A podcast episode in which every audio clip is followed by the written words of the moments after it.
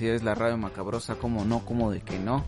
Eh, volvemos una semana más, eh, ya saben que no nos fuimos, nunca nos vamos a ir, eh, a menos que pues, pase otra cosa. ¿no? Yo voy a ser como el Che Guevara, siempre voy a estar vivo si- eh, cuando alguien me tenga en una, Una playera. en una playera. No importa que no lo conozcas, no importa que tu amigo el comunista se enoje cuando diga, ¿topas tres obras de ese señor? ¿Topas cuántos, cuántos países no liberó? Ay, cosas así. Ya, ya, lo, ya aflojaste el micrófono. Sí, fíjate que creo que creo que se debería de medir el éxito en cuántas playeras hay de ti, güey. ¿Cuántas playeras tenés? Ahora- Ahora sí que ya eso de las copas ya pasó de moda, güey. ¿Por qué? Es. El Che es más famoso que los Beatles. Que los virus, güey. Hay Sí como que- tres sí. playeras para cada quien del Che. ¿Neta? Ah, no sé, no sé. Es que sí hay un Creo que, del creo Che, que sí debería haber también esa competencia, ¿no? Ajá. Entre quién tiene más playeras, este, y más pinche merchandising, ¿no? El, el Che Guevara o eh, los virus, ¿no? Ya ves, eh, los que siempre están como en contra de ese capitalismo siempre son los primeros en comprar mamadas, ¿verdad? Sí. Hippies y comunistas.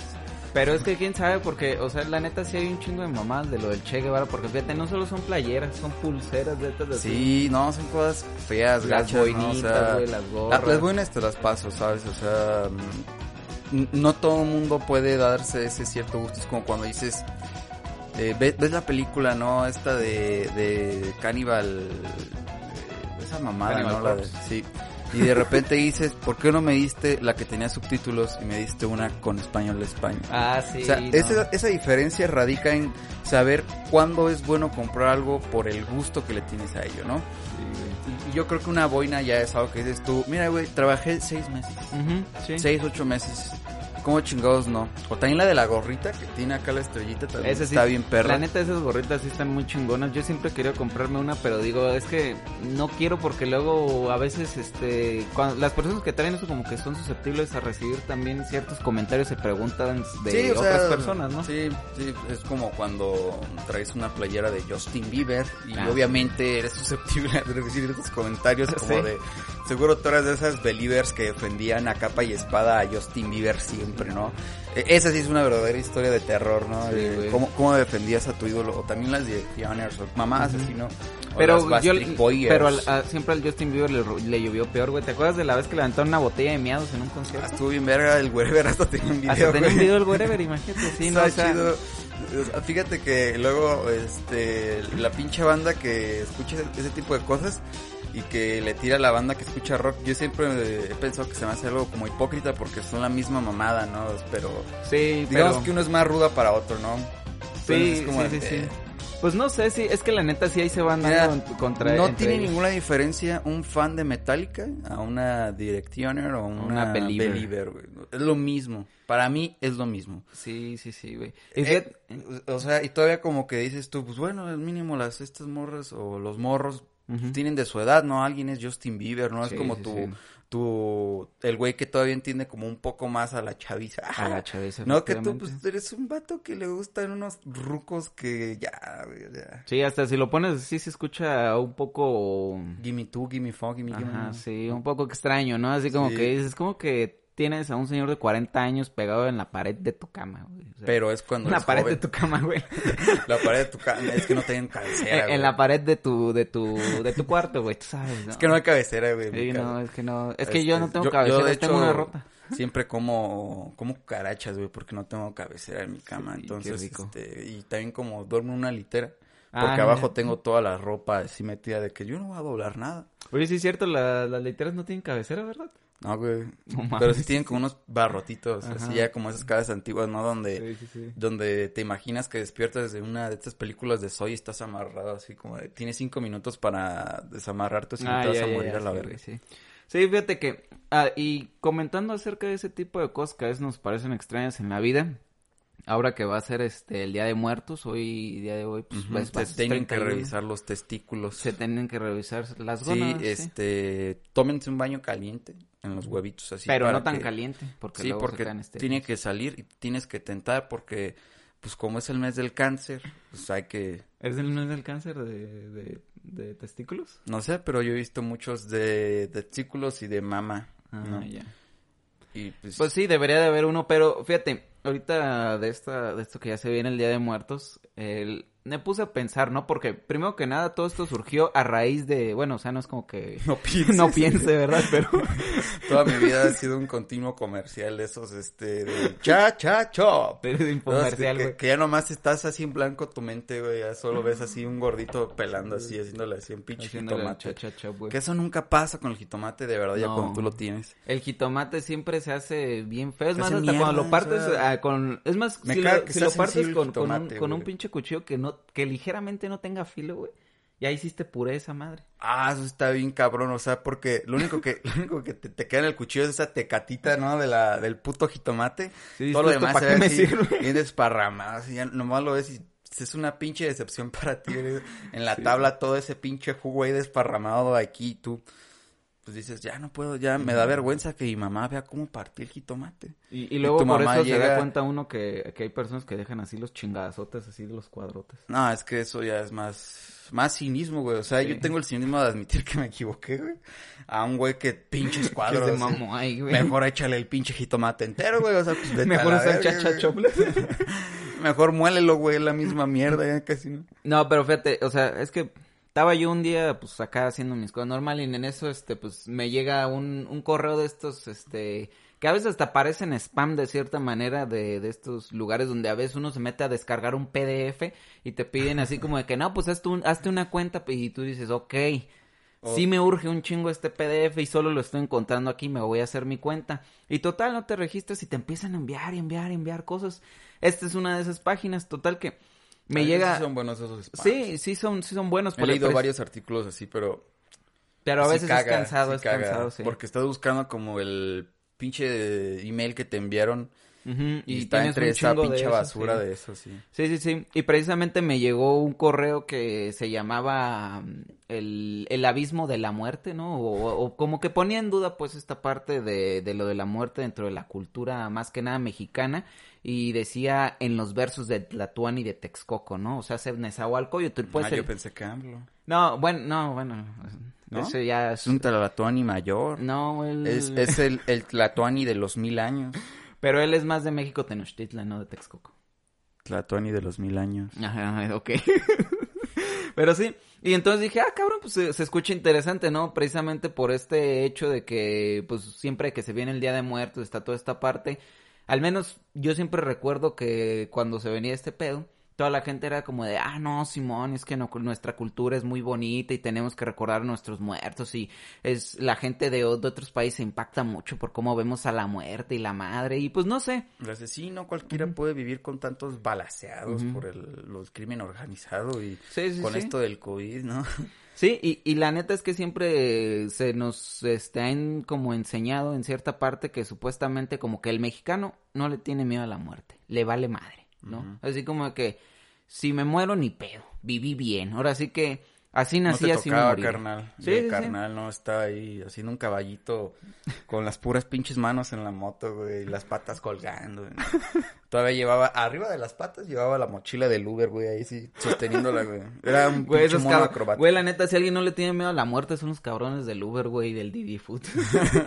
esos No, güeyes es sí que, no, sí, esos, esos güeyes Son sí- cabrones, güey, Sí, sí les se toca arriesgan, sus güey. calaveritas, güey. Sí, se arriesgan, cabrón. Pero el chiste está que me puse a leer este pinche artículo y dije, ah, nomás está bastante interesante. Creo que podemos hablar de esto ahorita que se viene lo del Día de Muertos. Y pues también podemos eh, a lo mejor profundizar un poquito en cuestiones a lo mejor que como que conocemos vagamente, pero que por esa misma concepción vaga a veces tendemos a cruzarlas con otras cosas, ¿no? Y entonces, Como tu tío cruzando el Tonayán Ajá, con el spray. el spray, manzanita, el Manzanita y bacacho. bacacho, sí, no, pues, Y vodka. y vodka del oso negro. Todo lo que suene bien asqueroso para tomar por menos de 100 pesos. Exacto. Así que mira, yo creo que podemos iniciar ya, rico, este, primero diciendo, este, pues qué chingados, eh, de dónde viene más que nada esta, este, esta tradición, ¿no? De lo del Día de Muertos y todo ese pedo. Obviamente, nosotros como mexicanos, pues sabemos que viene de todo esta parte que hubo antes de la conquista, ¿no? Que tenían una tradición en la cual se celebraban a los que ya no estaban aquí. Y entonces, todo mundo, pues dice, pues de los aztecas, ¿no? O sea, de ahí viene. Como que Como que sí suena que ah, sería una- un guerrero, un guerrero águila azteca acá saliendo de la nada, cargando tres cráneos acá diciendo, estos son para ti, mi mamacita. Y poniéndolo acá con su cempasúchil envuelto eh, en sangre con tres corazones colgando del pecho. Sí, sí, a huevo, algo así. Algo así de azteca. Pero fíjate, primero que nada, este, me gustaría iniciar por esta concepción de lo que es este, los aztecas, ¿no? Porque... Eh, ¿No fueron los aztecas? O sea, sí, pero malamente a veces es, mm, está como un poquito mal llamar a todos, este, digamos, aztecas, ¿no? A todas Nahuas. las, ajá, a todos los, este, sí, incluso creo que es mejor llamarle a todas estas, este, culturas que, este, que habitaban en, este, pues en la cuenca de, de México, o sea, en todo el Valle de México, todo este pedo. Toda la banda que putearon los aztecas. Son ¿Por qué? Porque lo que tenían al final en común era así hablar, este, más que nada como el náhuatl, hasta donde yo tengo entendido, Una pero que... lengua franca, ¿no? Algo así se puede llamar. Sí, porque a veces incluso tenían como que costumbres muy diferentes. Pero eh, es precisamente eso, ¿no? O sea, es que realmente el imperio azteca se conforma por la famosa triple alianza y no me, y no me refiero a los de la Segunda Guerra Mundial, güey. Estados Unidos, Rusia y, y a Inglaterra. No me refiero a eso. Pero en versión, en versión color de bronce. Así es, güey. También Ah, tenemos huevo, nosotros aquí nuestra triple Ah, alianza. huevo. Que era precisamente este entre entre Tlatuani o lo que es como la casa de Texcoco, el cantón por así decirlo de alguna manera, los de Texcoco, los de El Tlacopan jefe de manzana, güey. Ajá. y, y los de México Tenochtitlan que son como los, los que siempre tuvieron esta hegemonía, ¿no? En cuanto Sí, algo así como el de el jefe de manzana de la obrera, el de eh, algún fraccionamiento de acá de estos de Altozano Sí, güey. Y el del centro, ¿no? Del centro, sí, güey, y se juntaron. Sí, y es que el chiste está que vamos a armar una peda. Vamos a armar una, una megapedota que dure fácil 400 años, güey. Y ahí estuvo, o sea, esa es una parte, ¿no? Digamos, de lo que es este, como esta concepción de los aztecas como tal, ¿no? Hay que entender que no solo eran así como los mexicas, ¿no? Que son los que son de México, Tenochtitlán. Sino que también eran de otros reinos que, pues, convivían ahí juntitos y que un día se juntaron para darle la madre a otro güey que era más ojete. Que es lo que vamos a abordar a, continuación, ¿no? O sea, antes de que llegaran este los mexicas, pues obviamente pues ya estaba ocupado ese lugar, ¿no? Donde ellos llegaron. a- ¿Por quién? Pues había varios este varios este varias personas, ¿no? Digamos, había varios dealers. ¿Como quién? Pues estaba, por ejemplo, los de Texcoco, Ajá. los este los de Azcapotzalco que eran los los como más culerones acá, los de Tlacopan, o sea, había un chingo, la neta no me los sé todos, güey. ¿Sí? Pero como Muy mal, maestro, muy mal. ¿Y todavía quieres venir a enseñarme? no, no, no, güey. Es- es- esto es una pequeña, esto es una introducción, contextualización. Ah, bueno, ah, bueno, ah, bueno. Este, retiro lo digido. A huevo, a huevo. Total, güey. Eh, ya había gente aquí viviendo, pues es así como cuando alguien pues, está viviendo así su vida normal y de pronto llegan otros cabrones. De pronto llegan a, a otros güeyes. Y es que como nos dicen las... eh, las... ¿Qué, qué pasó, güey? Sí. No.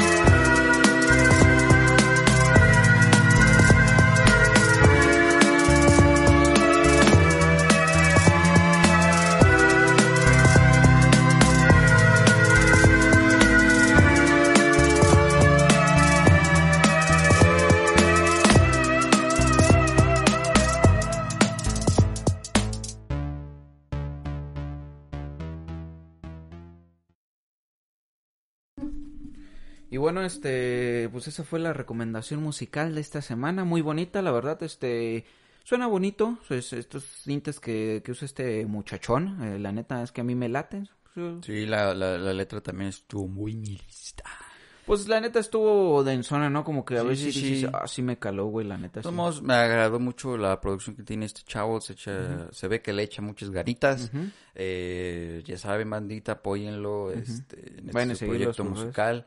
Vayan a seguir a sus redes y díganle, pues ya sabes, este, Radio Hermanos eh, está haciendo acá este parito y también déjale su parito, ¿no? Tanto a él como a nosotros. Déjenle un, Todos nos ayudamos. un Nike, Un Nike. como dicen los chavos, Así ¿no? es, así que ya saben, pueden buscarlo en Instagram como lo que fuimos pop, este, y ahí él pues saca de también de vez en cuando cosillas así, rolas que va a sacar, la neta están chidas, tiene más como estas, pueden buscarlo también en YouTube y pues se van a encontrar con más rolas chidas. Así que nosotros volvemos al tema con el que estamos, y ahorita nos vemos. Bye. Este, y sí, este, hubo una pequeña falla técnica, no se preocupen, nosotros seguimos, este, con la programación habitual. Estamos hablando de que... ¿De eh, quién eran los malos? De cómo estaba este pedo acá organizado. Ajá, sí. ¿Contra quién llegó eh, eh, este pequeño Naruto, de hecho, en los aztecas? Exacto, a güey. enfrentarse contra los malos eh, sabusas de ese Los momento. malos abusos de ese ¿Y quién iban a ser los que iban a combatir en el puente eh, después llamado Puente en el Naruto? puente Naruto. a huevo, sí. Este, pues fíjate que aquí es donde entra, pues, mu- mucha, obviamente mucha controversia porque a ciencia cierta no se sabe realmente, ¿no? Incluso muchos de los códices que se tienen hoy en día eh, son copias de los originales, ¿no? Son una copia que hizo, pues, a- alguna persona para poder preservar ciertas, este, cosas, Algún ¿no? becario que hizo su servicio Sí, transcribiendo hay, todo hay eso. algún becario del Sagún o algo así, güey. Sí, yo lo sé. Son. Eh, eh, total que este códice Buturini, digamos que narra eh, la supuesta, digamos, peregrinación que tuvieron todas estas personas de lo que se conoce como los mexicas, ¿no? Como partieron de, de este, de esta parte del Aztlano, que ahí pues también hay un desmadre porque dicen, ah cabrón, ¿y dónde es este lugar? ¿Y por qué en algunos lugares este cambia de nombre? ¿Y por qué luego es otra cosa? Te digo, es un desmadre. Pero el chiste está que estos güeyes partieron de, de muy lejano y pues vinieron a, obviamente a buscar la tierra prometida, ¿no? Porque se les había aparecido el Huichilopochtli y les dijo, vayan buscando la serpiente devorando al nopal, o cómo era. No, al águila devorando este una serpiente, eso este posada en un nopal, ¿no? Entonces, pues estos güeyes obviamente emprendieron su largo viaje pues para buscarlo, ¿no? Y entonces, este, entre todo esto se dice también que eh, a lo largo de esta peregrinación se fueron es, rezagando algunos y pues quedándose en ciertos lugares, conviviendo a lo mejor con otras otros grupos de personas que pudiesen ya haber estado ahí y formaron otras civilizaciones. Por eso es que eh, digamos que los mexicas, eh, independientemente desde que, que de- venían ya como desde hace mucho tiempo buscando este lugar, se logró consolidar como tal, como una cultura y como una civilización hasta mucho después. Y es entonces que llegan como tal al Valle de México. Y entran este, en esta parte, llegan con, con, con el Mairo Mero aquí, el más cabrón, el que dominaba todo este pedo. Y les dicen, pues, ¿qué pedo? Creo que aquí ya encontré mi desmadre, ¿no? Aquí ya habíamos encontrado el águila devorando el nopal. Ya la encontramos, güey. Y ellos muy verga, pues, este, se asentaron, pero entonces llegó este otro vato y le dijo, pues, ¿a quién le pediste permiso, canas, no? ¿Tú por qué vives aquí? Porque, pues, llegaron a un lugar que ya tenía dueño, pero, pues, ellos sin saberlo, ¿no? De alguna manera. Y entonces, pues, obviamente, estos güeyes, por ojetes, dijeron, ah, pues, te voy a dejar que te quedes aquí, pero te voy a cobrar, ahora sí que... Un tributo, un tributo. Ajá, ¿cómo, cómo le dicen hoy en día? O sea, un, un, un pago voluntario para cuidarte de mí mismo, ¿no? O sea, para que yo te cuide de mí mismo. Creo que así Soy un velador, pero si no me pagas a mí, eh, extrañamente te van a asaltar. Sí, sí, sí. Algo así pasó. Y según narran el, muchas, este, muchas, eh, ¿cómo se llama? Eh, cronistas. eh, que supuestamente primero iniciaron acá con tributos acá normalones. Pero que después ya estaban en unos tributos así súper pasados de, de lanza. Porque era así como de que no, quiero que me traigas acá un pastel imposible doble glaciado. ah, Una mamadota así muy cabrona. Y según recuerdo, en, en- hay un, hubo como un punto clímax en la cual le, le pidieron el huevo de no recuerdo qué ave y que cuando se lo llevaran tenía que eclosionar el, el huevo. Entonces dices tú, pues no mames, o sea, No pidas imposible. no pidas imposibles. Entonces, obviamente, eh, pues los mexicas, como eran cabrones, eh, pidieron ayuda a su dios y, y lo cumplieron. Eh, o sea, según esto se narran en las crónicas que sí, cu- cuando llegaron ahí a entregar el, el tributo, eclosionó el huevo. Y te Y, pues, cayó el hocico. Y te cayó el hocico, hijo de tu puta madre. Te cayó el hocico. ¿Tú crees que, tú crees que no somos acá, cabrón? Yo como serpientes. Ah, sí, porque también esa, esa cuestión de lo de comer serpientes es porque, pues, como no los querían en, a esos vatos, o sea, literalmente dijeron, vamos a mandarles a un lugar donde se mueran, donde nadie quiere vivir, y los mandaron a un lugar que estaba plagado de serpientes, y digamos que, pues, era un lugar un poco inhóspito, ¿no? Pero, Inhóspito. estos güeyes, te digo, o sea, se la rifaron, dijeron, no hay pedo.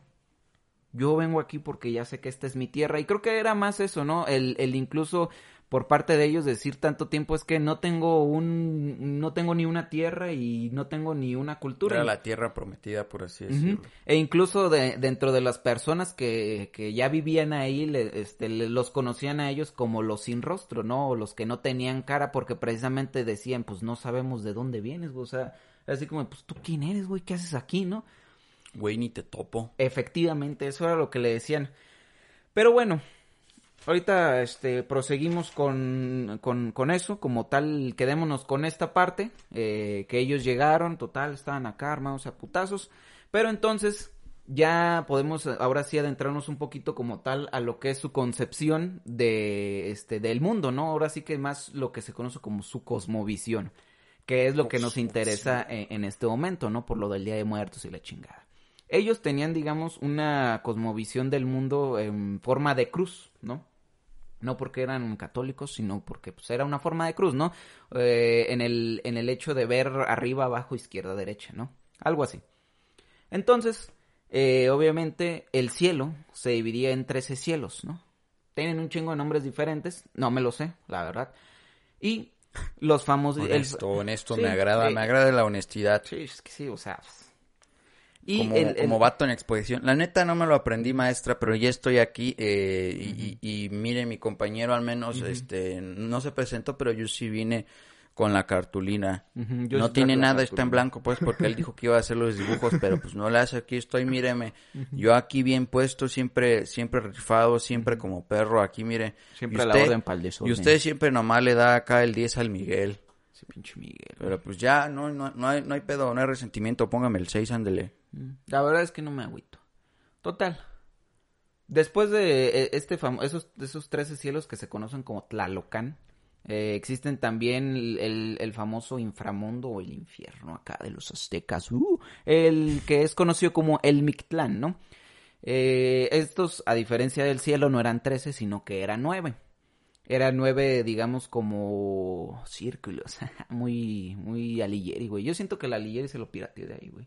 No creo. Nah, güey, no creo tampoco.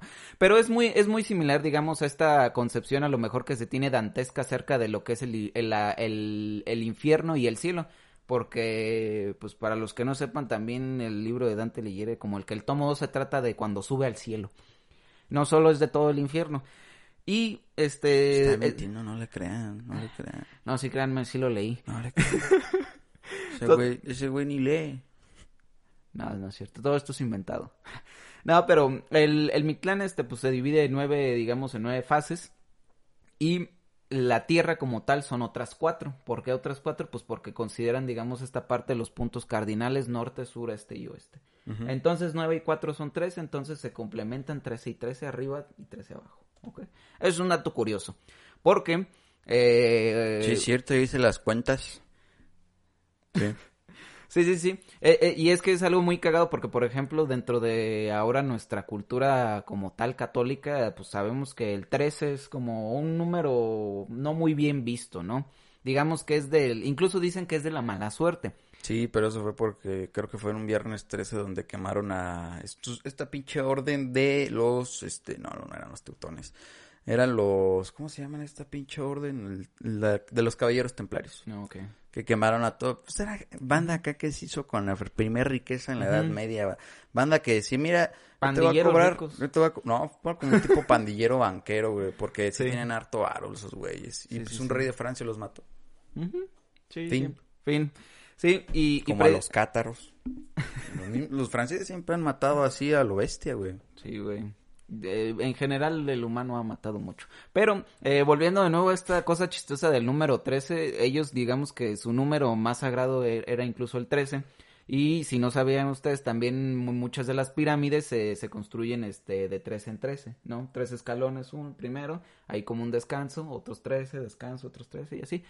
Y entonces precisamente una pirámide que estaba conformada de 13, pues este son 13 por 4, dan 52 y coincide con la celebración del año nuevo, de, del fuego nuevo, perdón, que ellos tenían cada 52 años, porque era cuando se renovaba todo el mundo y acá, ¿no? Entonces, respecto a esta cosmovisión que se tiene, ya sabemos, ok, el Tlalocan, el Mictlán y la Tierra, pero ¿de dónde sale todo este desmadre, no? ¿De dónde sale todo este desmadre? Gracias por la pregunta. Resulta ser que eh, se dice, se dice que también ellos en cierto punto este, llegaron a, a esta parte de tener como un dios este único que pues era eh, a pesar de que no tenía el mismo nombre, digamos que sí tenía como esta especie de declinación en como si fuera un gentilicio de hombre y mujer, ¿no? Como este, lo de Pachamama y ¿cómo se llamaba este otro güey? Y el, el de los peruanos que también era la consideración de la unidad, de totalidad. Es decir, ese, este pinche dios, no me acuerdo cómo se llama, eh, era también la representación de él, pero en, como en voz femenina, Sí. que es Pachamama. Sí, sí, sí. Um, Básicamente lo acabas de decir muy bien. Estos güeyes obvia- obviamente lo tenían con el famoso Ometecutli y Ometecihuatl, ¿no? El hombre y mujer. Precisamente si te, pues, te das cuenta dices, no mames, están casi igualitos, ¿no? Lo- O sea, lo que cambia es la parte del final, ¿no? Que es lo que te dice que uno es hombre y otro es mujer, ¿no? Entonces, pues obviamente estos güeyes, esta pareja primordial, que es lo de la idea de la dualidad, eh, de, ellos surgen cuatro dioses y de los cuales surgen eh, es- estos, perdón, estos cuatro que surgen son los famosos Tezcatlipoca. Porque eh, también e- eso es un pedote muy cabrón porque como los cuatro se llamaban Tezcatlipoca pero con sus variantes de nombre, eh, a veces este incluso al Tezcatlipoca negro, al que se le conoce con el, el espejo humeante y todo esto que era como el malo, Que se chingó pues a Ujú. este... mm. Ujú, porque Quetzalcóatl es Tezcatlipoca blanco, entonces ellos son como el yin y el yang. Entonces, precisamente luego yo siento que también por ahí se va ese pedo de que tiene demasiados nombres Tezcatlipoca negro.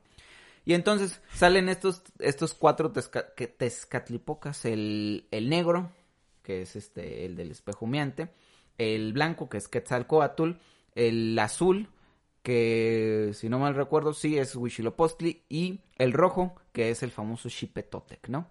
Entonces ya teníamos como estos, estos cuatro güeyes que ya se iban a encargar de hacer todo este pedo.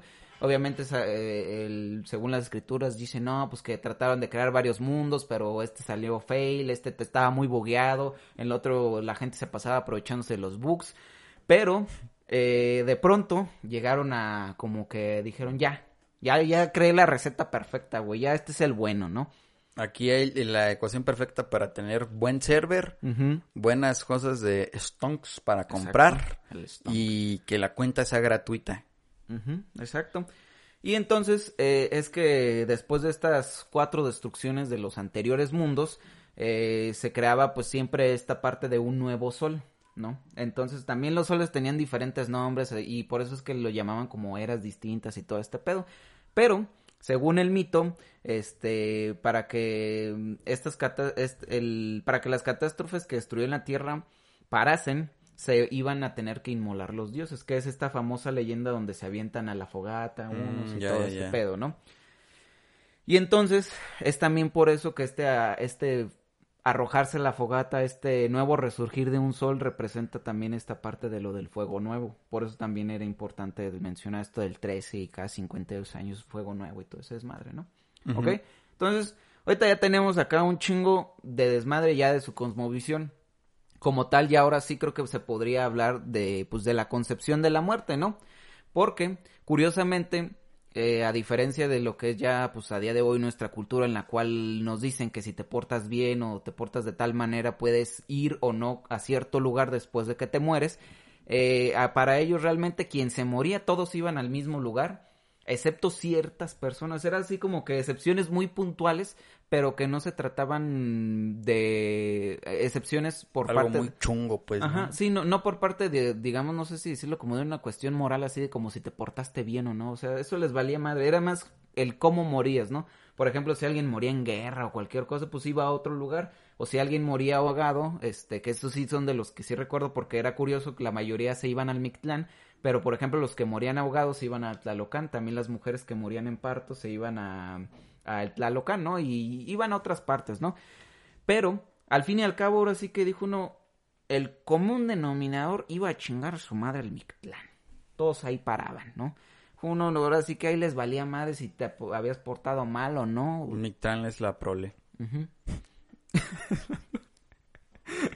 Sí, y en, en, en este, digamos, en este Mictlán era donde empezaba, digamos, como un extraño viaje, una extraña travesía muy similar a un juego ochentero de, este, de niveles diferentes, ¿no? Porque, como ya les habíamos comentado, pues eran nueve niveles del Mictlán y en, dentro de esos nueve niveles tendrías que pasar ciertas, este, travesías ciertas este, cosas que te iban a poner a prueba, ¿no? Digamos, a, a este difunto. Y es por eso que precisamente una de las cuestiones este, muy cagadas es esto de el, el tener, el haber respetado a los animales y a los perros, sobre todo. Porque, muy curiosamente, y aquí es donde dices tú, hay una pinche coincidencia súper cabrona con lo que es este la Divina Comedia y esta concepción del Mictlán, porque pareciera casi igual, ¿no? Porque en el primer nivel ambos llegan a un lugar donde tienen que atravesar un río. Oh shit. Obviamente, eh, pues, pues parece mucha coincidencia, ¿no? Pero recordemos que en todo el mundo el fuego y el agua son cuestiones o son significantes, yo diría, para que, que nos dan este, esta cosa de se está renovando, ¿no? Y aparte en Dante crearon un lago de mierda, ¿no? Literalmente, porque ahí estaban hundidos los sismas salían así los rostros. Pero al fin y al cabo es esta pinche concepción, ¿no? Y en, en el caso del Mictlán, era cuando te ayudaba el famoso, el, el famoso perro, ¿cómo se llama? Se me fue, los cholos, los cholos los cholos cuincles. Los cholos cuincles eran los que te ayudaban, ¿no? Pero total, el, el difunto atravesaba todos estos niveles para, digamos, como tal, liberarse bien y que su alma pase pues, al, al- A otro nivel. a otro pues. nivel. Que esté acá, ira, güey. Tú estás aquí, güey. Yo estoy aquí. Llegue con la pinche madre esta del Mario Bros. Ya va bajando, ¿no? Y pam, pam, pam. Así es. Sí, y precisamente, eh, a diferencia incluso de lo que hoy es muy marcado en nuestra cultura, como por ejemplo de esto de los fenómenos naturales, se dice, se dice muy cabrón, que precisamente como ellos tenían esta concepción de la muerte, como que no, no, no había este pedo de que si pasaba algo como medio paranormal, no se espantaban, porque incluso tenía ya una, ellos ya tenían como una explicación que decían que era pues Tezcatlipoca, el, el, el oscuro, que los trataba de ahuyentar precisamente para que pues no, no vieran todo este desmadre. Y el cabrón de la luz está tocando otra vez la puerta. ¿Puedes ir a abrirle, por favor? Sí, ya voy. En lo mientras yo les voy a seguir diciendo este pedo. Total. No creían en los fantasmas, güey. Así se las pongo, así de fácil. No creían en los fantasmas. Pero se tiene entonces de ahí de nuevo esa misma concepción que uno dice, ah, cabrón, entonces realmente no tenían miedo a, al morirse, ¿no? Porque al fin y al cabo como que tenían esa seguridad de que iban a ir al Mictlán, ¿no? A, a, pues, a pasar la vida loca, ¿no? Y a de pronto, pues, liberarse, ¿no? Sí, iban a llegar a ese, a ese punto culmen en el cual se iban a liberar. Pero entonces es donde nosotros llegamos como tal a los versos del Tlatuani, a esta bonita poesía, ¿no? Eh, algo muy curioso, eh, como pasaba así con los griegos, también en, estas culturas prehispánicas, la poesía siempre era cantada, ¿no? Era acompañada de instrumentos. Y entonces, todos, estos este, versos que se cantaban, pues tenían, digamos, también este, esta doble función de pues ser como una especie de reflexión de las personas sabias que creaban la misma poesía y también para pues enseñarle a las otras personas, ¿no? Que también algo muy curioso, güey, otro dato curioso. A ver, échale. Se dice eh, de- en este famoso libro de León Portilla de las crónicas a través de sus cantares, no me acuerdo bien cómo decía el libro porque era un título muy largo, pero se decía muy cagadamente que ellos lejos de hablar cantaban, ¿no? O sea que siempre como que nunca llegaron a sentir que hablaban así como nuestra concepción, digamos, europea de lo que es el hablar. Hablaban pues cantadito. Ajá, hablaban cantadito. Lo cual explicaría muchas cosas, ¿no? Por ejemplo, así de que los chilangos siempre andan hablando así o cosas así, ¿no? Porque si te, si te pones este, a pensarlo, dices, ah, cabrón, pues sí, ¿no? O sea, como que siempre pareciera que, que sí, lejos de hablar, están cantando, ¿no? ¿Qué digo? En, en muchas partes sucede eso, ¿no? Aquí en México. Y me imagino que también debe ser como una especie de herencia que se quedó de toda esta parte, pues, prehispánica, ¿no? De, de las personas, este, originarias, ¿no? No lo sé, pero tenemos que poner a prueba tu tesis. ¿Quieres un proyecto de investigación? Este, sí, por favor. ¿Qué estás esperando? Suscríbete a... Y entonces, volvemos a este pedo de la poesía, ¿no? Era creada por los Tlamatini, que es el que sabe algo. Fíjate, el que sabe algo. ¿Quién sabe qué sabe? Pero sabe algo. Ese güey sabe algo, ¿no? Che, güey, una vez yo lo vi reparando el foco ahí en casa de su jefa, ya sabe algo. Ya sabe algo. Pero fíjate, muy cagadamente, este, a este punto, pues digamos que eran personas que su trabajo era, pues, reflexionar y transmitir esas reflexiones con poesía, no como tal. O sea, su trabajo era pensar, güey. Ya había trabajos de eso, güey. Así que para que no me estén diciendo que por qué estudié no sé qué. Ya había trabajos de eso antes. Él sabe algo. Entonces, primero que nada, podemos realmente con- considerar este esto esta poética que se tiene de del de este imperio azteca como realmente nosotros consideramos la poesía. O sea, ahora sí que desde nuestra perspectiva occidental. Y es entonces donde nuestro compa, el del artículo, nos dice No. Mm, más o menos. Nos dice que más o menos porque, este, primero que nada, fíjate, ellos tenían algo muy cabrón, que incluso era algo único dentro de como que la, la liturgia de, este, de, de estas culturas, que es el difracismo, que es dos palabras diferentes que construyen una tercera unidad de significado con carga metafórica y no siempre relacionadas con las dos palabras, ¿no? O sea, juntaban dos palabras y hacían, digamos, este, una nueva.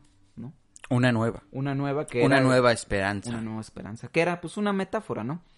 Esto, in- incluso esta palabra de difracismo eh, la, la inventó un, un señor, este, que también se dedicaba precisamente a toda esta parte de lo de la letra y todo ese desmadre, ¿no? Y entonces también, a pesar de, de tener esta, esta cuestión única, también tenían cosas similares como lo que es un estribillo, la repetición de versos al inicio y al final de la estrofa, un paralelismo, o sea, repetición de versos con frases adicionales, el epíteto, que son pues como poner adjetivos calificativos. También tenían palabras repetidas en versos seguidos que nos recuerdan un poco a las figuras este, en la poesía como la anáfora. Anáfora.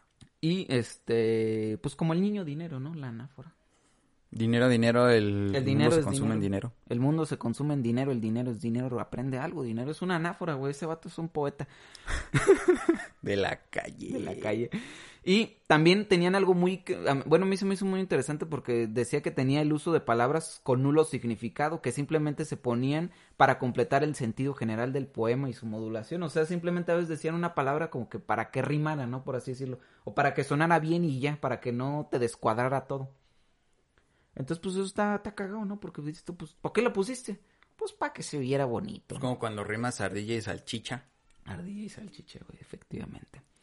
Entonces, ahora sí, regresamos con ese güey que sale en los billetes de 100. Ese güey que todo el mundo dice, creo que mi bigote se parece al tuyo, pero no lo queremos aceptar. Regresamos con Nezahualcóyotl. Él es este el Tlatuani de- del reino de Texcoco y digamos que hubo también una controversia acerca de decir, ¿y cuáles son los versos de este güey? ¿Cuáles son los versos de este güey? Gracias. Porque, pues en ese tiempo dijo no, no había copyright. O sea, sabemos pues, no por... No había autores. eh, por, por nuestras cuestiones de, de, pues, de visión occidental, pues que generalmente dentro de esta otra parte del mundo se tendía a firmar pues con tu nombre, ¿no? O Habla con- más al micrófono. co- o, o con algo este pues alusivo a ti, ¿no? A tu persona. Pero curiosamente a diferencia en estas culturas no no existía nada de eso ni como ni firmar con tu nombre ni poner algún seudónimo, no, sino que a veces puedes más reconocer que era de él por las cuestiones que narraba, ¿no? Porque pues obviamente dijo uno un un vato así, pues ahora sí que el Tlatuani no va a ser los mismos versos que que un güey cualquiera, ¿no? Dijo uno va a hablar de cosas que se adecúen más a su vida, ¿no? Que si los palacios, que los príncipes, que no sé qué. Entonces, en muchos de sus poemas incluso a veces él se menciona, ¿no? Como, pues como habla de él en tercera persona, por así decirlo, ¿no? Entonces, de esa manera es que incluso se puede saber más o menos, porque también no es con toda, con toda certeza, que ciertos este, versos o ciertos poemas son suyos, ¿no?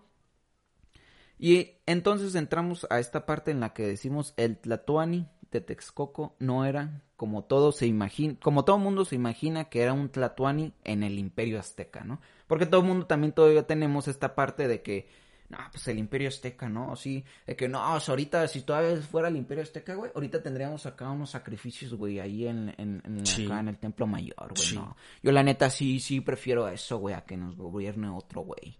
No, y mamás así, pero la neta, lejos de eso, y una vez que, que te pones a investigar poquito, te das cuenta que, pues no mames, güey, o sea, dijo uno, tú también imagínate eso. O sea, neta, imagínate que, Imagina. que a día de hoy van a agarrar y así a matar a un cabrón, güey. En, un, en una parte de sacrificio, o sea, pues sí de primeras dices, a la verga, ¿no? Pues sí, te, te asombra, ¿no? Es el espectáculo, ¿no? Pero... Está densa esta banda. Pero ya después de rato, güey, pues obviamente la, la gente va a decir, güey, ¿por qué seguimos haciendo esto, no? O sea, en algún momento, ¿No creen que hay mejores formas para hacer esto? en algún momento todo mundo se va a percatar que a veces... ¿Qué hay de bebés? Ellos gritan menos cuando están en el fuego. Van a- o sea, empezaron a haber muchas este, inconformidades en cuanto a lo que era ya la creencia religiosa en ese entonces. Y Nezahualcóyotl, como era uno de estos Tlamatini, este, pues era de esas partes, de esa, de ese sector que decía es que yo no estoy a favor de eso de los sacrificios. Ahora sí que era contra sacrificios, güey. Además de eso, pues también había otros este que ten- seguían como esta misma línea que incluso ya se acercaban más a decir que su dios principal no iba a ser Huitzilopochtli sino Quetzalcóatl. Así es. Hijo de perra. Y, y de hecho, muy cagadamente, este, por eso fue que Moctezuma recibió muy bien a, bueno, Moctezuma, pues, o Moctezuma, como quieran, recibió muy bien a Hernán Cortés porque se dice que él estaba teniendo unos sueños, güey, donde supuestamente Quetzalcóatl venía desde la playa. Y entonces cuando este vato fue y habló con, con sus como, como con sus consejeros, le dijeron, güey, ¿cómo que estás dudando de tu fe, güey? A ver, aguántame. Le dijeron, ponte las pilas bien, güey, y ya que organices tus pensamientos pendejos me vienes a hablar, hijo.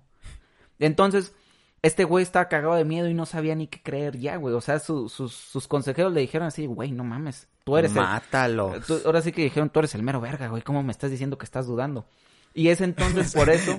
No es que me sienta mal que me pidas mi consejo, pero entiendes que lo mío es más como decirte sí, a huevo, a huevo, a huevo, que de verdad darte un consejo. Es como secundar más bien tu idea, ¿no? Sí, o sea, no, no es que tenga nada en contra de ti. De hecho, qué bueno que vienes y me traes esta tacita de café con, con, sí. con, con peyote y todas esas sí, cosas, sí. porque nosotros somos aztecas y, Claro. y decimos que las drogas son buenas, huevo, porque huevo. corrompemos nuestra visión occidental eh, en este presente con el consumo que tenían de alucinógenos los aztecas. Pero eso no importa, o sea, ya será un pedo que los hippies, este, de los, lo llamado Méxicos tendrán. O sea, lo que aquí te digo, carnal, es como de que, pues yo nomás estoy haciendo la barba. O sea, ¿cómo pues vas a tener dudas? Exacto, sí. Básicamente Si eso fue dudas, lo que te le mato. pasó al vato. Casi, te mato. Si dudas, te Güey, mato. no es si me vuelves a pedir consejo, te voy a madrear, güey. ¿Me entendiste? Está bien, está bien, señor, está bien. ¿Entendiste? Sí, sí. No, no, no, límpiate los pinches mocos, cabrón. Pero, ¿Eh? pero- ¿No? Por andar leyendo tus pinches libritos pendejos ahí nomás, cerrado ahí, tragando caca, yo Muy creo. cagadamente, algo así le pasó, güey. Ya sé, pero... Y este, y volvemos en un segundo. Ok, este, regresamos nuevamente, este, pequeñas fallas técnicas, eh, estamos experimentando, pero no pasa nada, eh, pasamos de nuevo, este, estábamos hablando de ya de lo como tal, ahora sí, ya habíamos dicho esto. Ya el final, final. Ya al final, final, donde hablamos como tal de los versos de Tlatuani, que es lo que realmente nos importa y qué es lo que nos va a ayudar a vislumbrar qué tanto era esto de que si realmente no se le temía la muerte desde esos entonces, o es una concepción pitera que después sacamos nosotros, quién sabe de dónde. Entonces ahora sí, vete, ¿me, me permitirán ustedes este, leerles a continuación unos pequeños poemas? Sin declamación culera, lo voy a leer nada más así como tal, porque no quiero verme como en la secundaria nuevamente. Se ve como en la secundaria nuevamente. Inicia así, este se llama Los cantares son nuestro atavío. ¿Ha de desaparecer acaso nuestra muerte en la tierra? Yo soy cantor, que sea así. Con cantos nos alegramos, nos ataviamos con flores aquí. ¿En verdad lo comprende nuestro corazón? Eso hemos de dejar al irnos. Por eso lloro, me pongo triste. Si es de verdad que nadie ha de agotar su riqueza, tus flores, oh arbitrio sumo. Debes dejar al irnos, por eso lloro y me pongo triste, ¿no? Aquí claramente podemos ver la duda de la desaparición de la esencia final que se deja tras la muerte, no el acto de morir en sí, sino la materia espiritual, ¿no? Lo material y lo espiritual. Pongo enhiesto mi tambor, es otro. Enhiesto es este poner de manera vertical, tuve que buscar eso. Este dice algo así. ¿Acaso ahora con calma y así, así y así ha de ser allá? ¿Acaso también hay calma allá donde están los sin cuerpo? Vayamos, pero aquí rige la ley de las flores, pero aquí rige la ley del canto, aquí en la tierra sed felices, ataviaos o amigos. ¿No? Y aquí podemos, pod- eh, podemos decir que se, se muestra más esta duda de la muerte, ¿no? Eh, más pensando en algo póstumo a, a- a este, a este mismo hecho, ¿no? De la muerte. Eh, como tal en el espacio dice, pues, el espacio donde te vas, ¿no? Cuando te mueres. Y a pesar de eso acepta su destino, ¿no? Como que sí fue así como de, sí nos vamos a morir, pero hay que ponernos bien pedos aquí, ¿no? Ese Sí, era, eso sí es cierto. es, es un poco más como realmente lo que se tiene. Otro dice, estoy triste, me aflijo, yo el señor Nezahualcóyotl, con flores y con cantos recuerdo a los príncipes a los que se fueron a Tezosomotzin y a Cuacuatzin. En verdad viven allá en, en donde de algún modo se existe. Ojalá pudiera yo seguir a los príncipes, llevarles nuestras flores. Si pudiera yo hacer míos los hermosos cantos de Tezosomotzin, jamás perecerá tu nombre, oh mi señor tú, Tezosomotzin. Así, an, eh, sepa qué dice ahí. es, que, es que lo tengo escrito a mano, pero ahí sí no sé qué dice. ah, eh, así, echando de menos tus cantos, me he venido a afligir. Solo he venido a quedar triste, yo a mí mismo me desgarro. He venido a estar triste, me aflijo, ya no estás aquí, ya no. En la región donde de algún modo se existe, nos dejaste sin provisión de la tierra, por eso a mí mismo me desgarro, ¿no?